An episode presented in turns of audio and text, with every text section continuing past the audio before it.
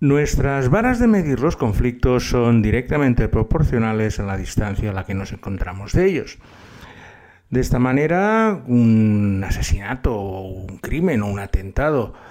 en los lugares donde vivimos o en los países donde nos encontramos tienen muchísima más repercusión que lo mismo en lugares muy, muy, muy lejanos. Un buen ejemplo lo tuvimos la semana pasada con Tasmania y la masacre de Port Arthur y el siguiente lo vamos a tener hoy porque ha sido uno de los mayores genocidios que se han producido en la historia de la humanidad pero al estar en un lugar que no era estratégicamente importante y bastante olvidado de la mano de Dios, lo cierto es que ha tenido muchísima menos repercusión que pues una rierta callejera con un muerto en un barrio del extrarradio de alguna ciudad española. Hoy vamos a intentar explicar un poco las claves de este conflicto, lógicamente con las series que en varios casos han hecho eco del mismo, por lo que vamos a preparar nuestro viaje a este país africano comiéndonos primero de todo un delicioso agatogo, que es un estofado realizado con bananas verdes, que es la fruta ubicua en este país, y que se cocina con un poco de carne de buey y unas especias. Y para beber nada mejor que una urguagua, que es una cerveza fermentada también de bananas, puesto que si la vida te da limones, tienes que hacer limonada. Y esta limonada de bananas va a ser el eje central de nuestra nueva edición de Traveling Series con Lorenzo Mejino, que vamos a dedicar a Ruanda.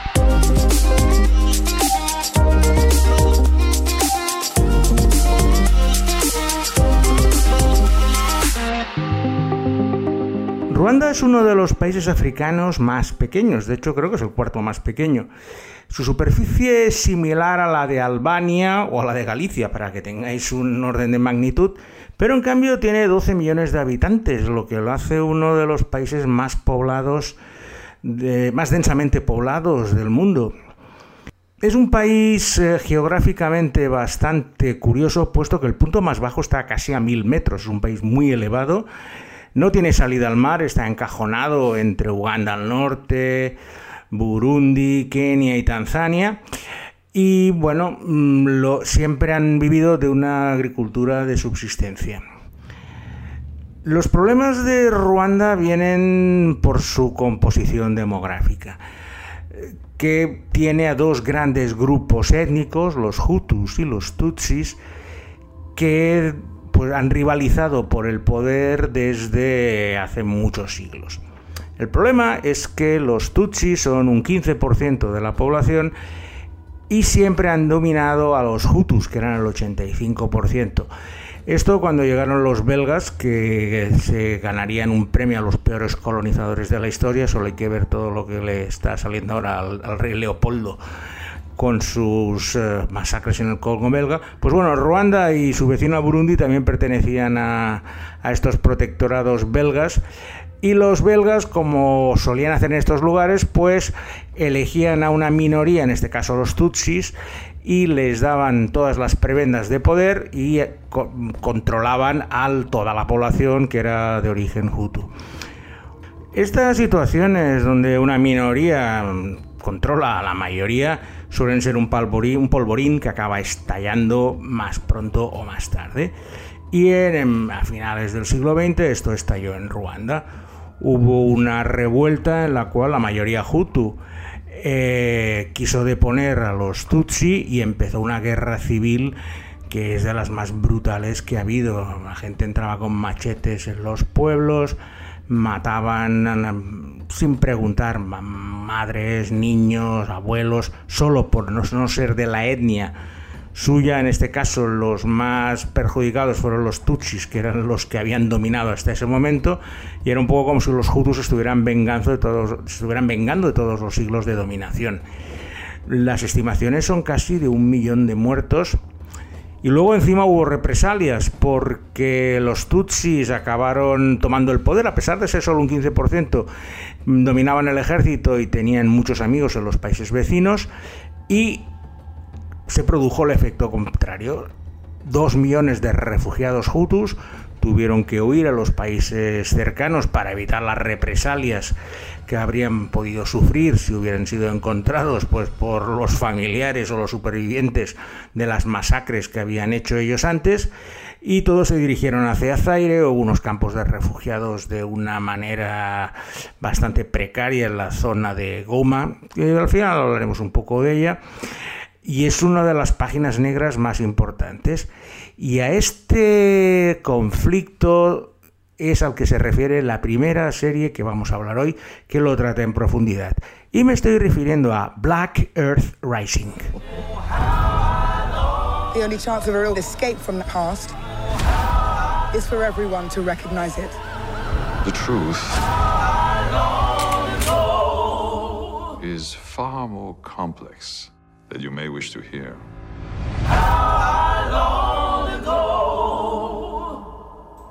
Black Earth Rising es la historia de Eve Ashby, una abogada especializada en acusaciones de crímenes internacionales de guerra, acepta el encargo de hacer de fiscal en el Tribunal de la Haya. En el caso contra Simon Yamoya, un general ruandés reconvertido en mercenario que ha sido detenido y extraditado a ese tribunal internacional por crímenes de guerra. El caso afecta muy personalmente a Eve, puesto que su hija adoptada, Kate, que trabaja como investigadora. En sus casos es Tutsi de origen y fue rescatada y adoptada posteriormente por la abogada al ser la única superviviente de una masacre sucedida en una iglesia. En dicho lugar, centenares de Tutsis fueron asesinados a manos de la milicia Hutu con machetes y cuchillos. Black Earth Rising es eh, una creación de Hugo Blick, uno de los mejores guionistas británicos, que nos dio dos grandes series como La Mujer Honorable y The Shadow Line, dos historias complejas y con muchas aristas. Y en este caso, Hugo Blick se ha centrado en el genocidio de Ruanda para hacer una historia que nos pueda dar un poco de contexto sobre la complicada relación entre Hutus y Tutsis que muchos de nosotros conocemos, pero tampoco tenemos muy claros quiénes eran los buenos, quiénes eran los malos, o como más bien parece en la realidad, ambos eran tan buenos y tan malos casi de forma simultánea. Un aspecto importante de la serie es el protagonismo de Micaela Coel, en un cambio de registro total de su alocado papel en Chewing Gum y que en esta ocasión pues hace un personaje muy complejo y complicado en un tono dramático que no es el habitual de Micaela Coel, que se mueve mejor en traumedias o en zonas más ligeras, pero bueno, transmite la tensión que su personaje ha tenido en busca sobre todo de, conocer sus raíces y poder entender algo del brutal genocidio que sucedió a los ojos de esta superviviente. Mis historias por Ruanda empezaron en la capital, Kigali. Eh, llegué allí en avión desde Kampala donde estuve unos días en Uganda, que lo expliqué en un podcast con el amigo Mark Renton, un podcast especial para los suscriptores de serializados, y de allí pues cogí un avión y me fui a Kigali, que es una ciudad muy grande y con eh, muy desordenada, como suelen ser las capitales de estos países africanos, donde acude toda la gente que huye del campo para encontrar sus eh, otras formas de vida, aunque sean muchas veces mucho peores que pues teniendo su huertecito en su pueblecito natal. En Kigali lo que destaca precisamente es el memorial que han hecho al genocidio ruandés, que no deja de ser una forma de no olvidar lo que está pasando.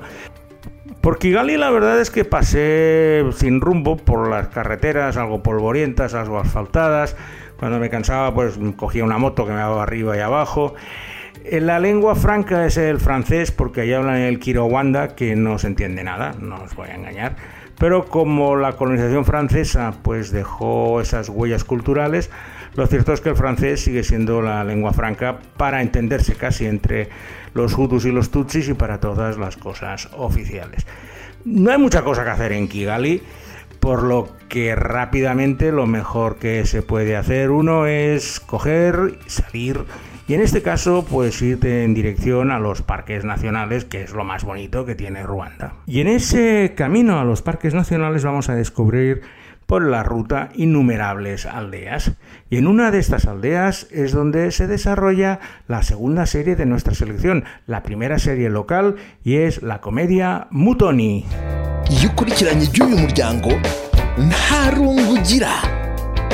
Mutoni. Mutoni es la historia de una enfermera en un hospital de prestigio en Kigali, en la capital de Ruanda,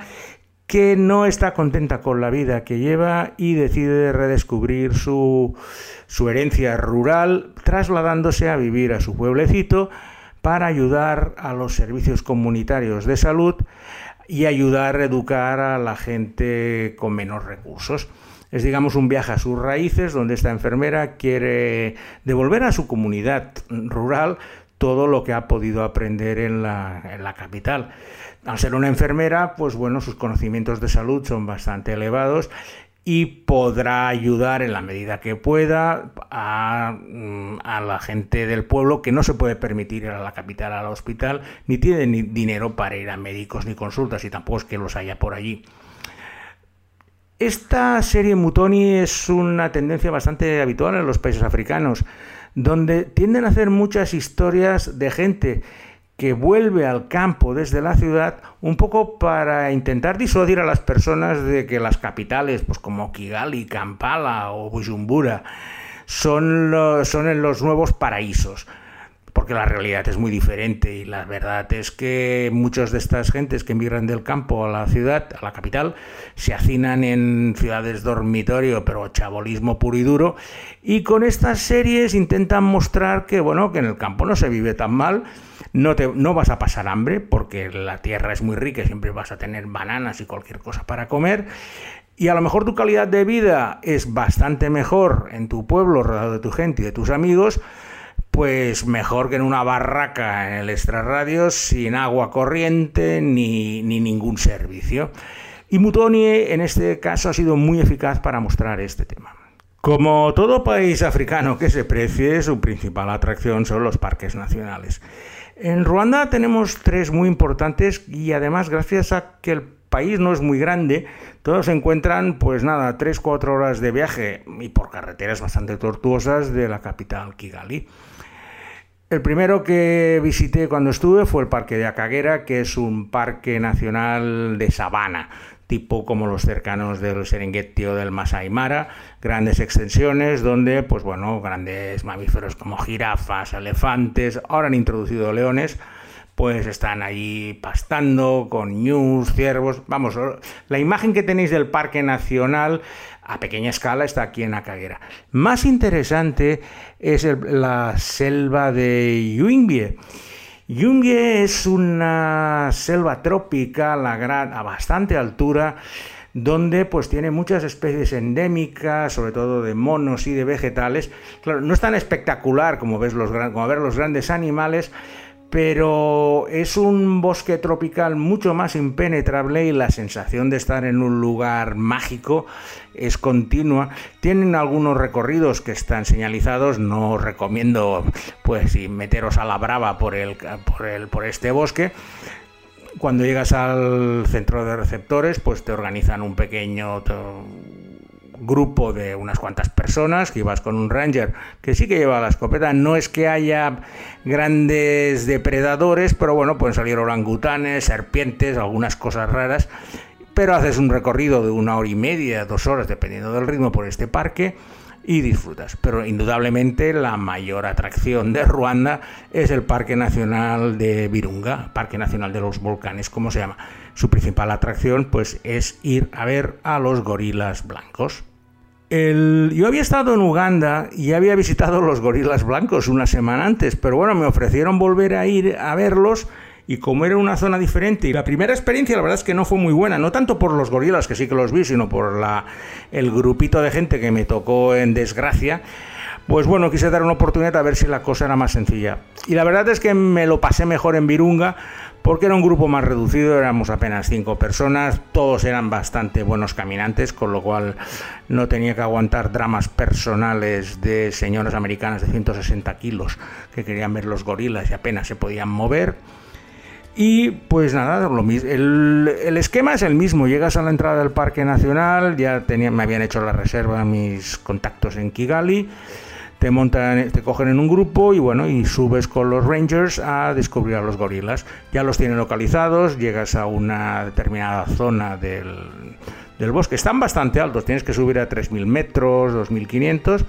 aparece el macho dominante, monta su espectáculo y una vez está contento y ha establecido las reglas del juego, llama a su familia y están allí. Una de las cosas que le gusta al macho pues es plantarse delante tuyo, extender toda su envergadura y empezar a pegar gritos. Lógicamente te explican, aunque yo como ya había estado la semana pasada, lo tenía bastante más reciente, lógicamente lo que te dicen es que tienes que estar quieto, no te puedes mover, no puedes salir corriendo, pero a pesar de haberlo hecho ya, era la segunda vez, el, ver al gorila ahí pegando gritos y como, como si quisiera destrozarte, pero únicamente en una muestra de poderío, eh, te, deja, te deja bastante acojonado. Y, voy, a emplear, voy a emplear esta expresión porque también dicen que no hagas fotos, ni flashes, ni nada para no molestarles pero bueno, la inmensa mayoría de gente que se acerca a Ruanda, su principal eh, destino es el Parque Nacional de los Volcanes o este Virunga, donde, pues bueno, la excursión no es barato, ya os aviso, no es barato ir a ver los gorilas, es un día y es de los días más caros que vas a gastar, pero el gustazo de estar allí con ellos no te lo va a quitar nadie. Y tras disfrutar de los gorilas por segunda vez en dos semanas casi consecutivas, Vamos a hablar de la tercera serie que se desarrolla también en un pueblecito de esta zona y que tiene como nombre, es una serie ruandesa que tiene como nombre Seburikoko.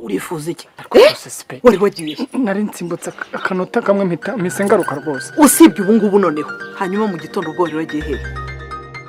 Seburikoko es la historia de un hombre con ese nombre, Seburikoko, pero que todos le llaman Sebu y es el hombre más rico de un pequeño pueblecito que se llama Gatoto, es un pueblo ficcional que está situado pues en las tierras altas de Ruanda. Pero el tío es un vago, o sea, tiene mucho dinero, pero no hace nada de provecho. Está todo el día, le llegó de herencias y, del dinero de su familia, pero lo único que hace es beber, eh, vender las cosas cuando se le acaba el dinero, pues vende alguna de las posesiones que tiene para ir tirando adelante. Y pues bueno, la verdad es que su mujer, que se llama Siperansilla, intenta controlarle porque bueno, no quiere que se arruine y pierda todo lo que tiene su familia. Seguricoco es como una crítica bastante acerada al machismo del hombre ruandés que básicamente pues no quiere hacer si tiene dinero pues lo único que quiere hacer es gastárselo, no quiere trabajar, y más en este caso que la herencia le ha venido sobrevenida, nos muestra, pues bueno, como el tío, pues lo único que quiere es dilapidarse el dinero sin en plan cigarra, sin importarle el día de mañana. Y nos muestra unos aspectos muy interesantes sobre la sociedad ruandesa por dentro, así como la primera serie era sobre una enfermera que iba a hacer el bien. Aquí es más eh, una serie costumbrista donde vemos cómo son las dinámicas ruandesas con estos hombres malgastadores, mujeres trabajadoras y los problemas que se crean a partir de ahí. Para finalizar nuestro viaje turístico vamos a ir a una de las maravillas más grandes del país de Ruanda, que es el lago Kivu. El lago Kivu es fronterizo con el Congo y tiene una característica muy particular que es uno de los pocos lagos que pueden explosionar. Eh, no me hagáis esta cara de que, está diciendo este, cómo es que un lago puede explosionar, porque es cierto, solo hay dos lagos, en, tres lagos en el mundo, dos en Camerún y este lago Kivu, que por una serie de circunstancias, sobre todo de, la tierra subterránea, tienen unas grandes cantidades de CO2 en las profundidades del lago y en cualquier momento podrían explotar y causar una una desgracia pues a los dos millones de personas que viven alrededor del lago. Estas explosiones ya se han producido en Camerún y de hecho hay experimentos científicos que lo que están haciendo es intentar rebajar la carga de metano y de CO2 que se encuentra en las profundidades del lago a unas temperaturas bastante frías para evitar pues que si alguno de los volcanes cercanos explosiona se produzca un efecto en cadena y el lago explote lanzando todo el gas y todo y haciendo incluso un tsunami. Geológicamente es una de las maravillas más interesantes y aparte ahora está teniendo mucha más importancia porque en la parte del Congo se han descubierto los mayores yacimientos del mundo de un material raro que se llama coltán que es utilizado para superconductores y sobre todo para temas de móviles y una zona que era olvidada del mundo se ha convertido pues en un lugar donde todos los eh, mercenarios, aventureros van allí a buscarse la vida con el coltán.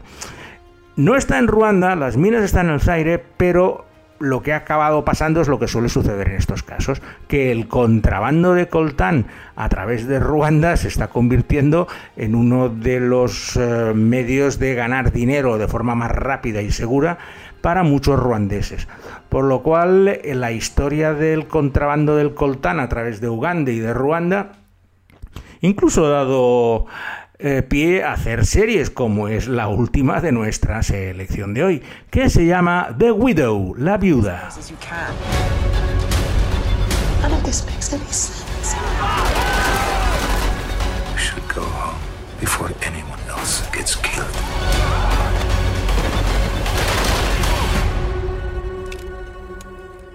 What have you done with my husband? The Widow es la historia de Georgia Wells, una ex militar de las fuerzas especiales y experta en supervivencia que ha decidido llevar una solitaria existencia en una cabaña perdida de Gales al ser incapaz de superar el duelo que le supuso la pérdida de su marido en un accidente aéreo hace tres años en un vuelo interior de la República Democrática del Congo mientras trabajaba para una compañía minera. En una de sus escasas incursiones en la civilización, está en el pub local de Gales y ve en la televisión unos disturbios en Kinshasa, la capital del Congo, y descubre en las imágenes a alguien que se parece enormemente a su marido desaparecido y no duda en desplazarse hasta la capital de la República Democrática del Congo para investigar la verdad sobre el accidente aéreo que le arrebató a su marido. Una vez llega allí descubre que la cosa es bastante sucia y las derivaciones le llevan a ir hasta Goma, que es la capital del este del Congo y es la ciudad más importante que está tocando a la frontera con Ruanda y Uganda. La viuda establece de una forma muy efectiva este contexto geopolítico que rodea la explotación del coltán, en especial las actividades del contrabando del coltán hacia los países colindantes como Ruanda, que eh, te da una idea de cómo los movimientos eh, económicos en esta región son casi a la desesperada, no dudan en asesinar y matar. Si pueden obtener pues eh, un kilo, dos kilos de coltán para poder vender en el mercado negro. Y te va a permitir, la serie se ha rodado en Sudáfrica, pero el conflicto está muy bien desarrollado, no es una gran serie porque al final tardan demasiado tiempo en explicar las cosas,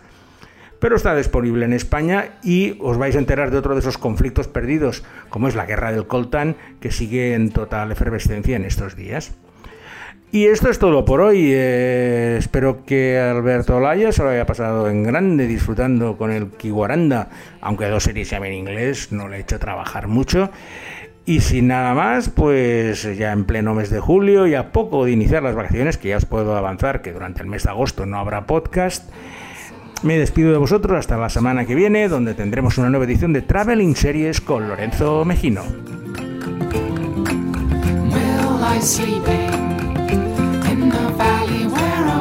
John's will be buried to be dug up.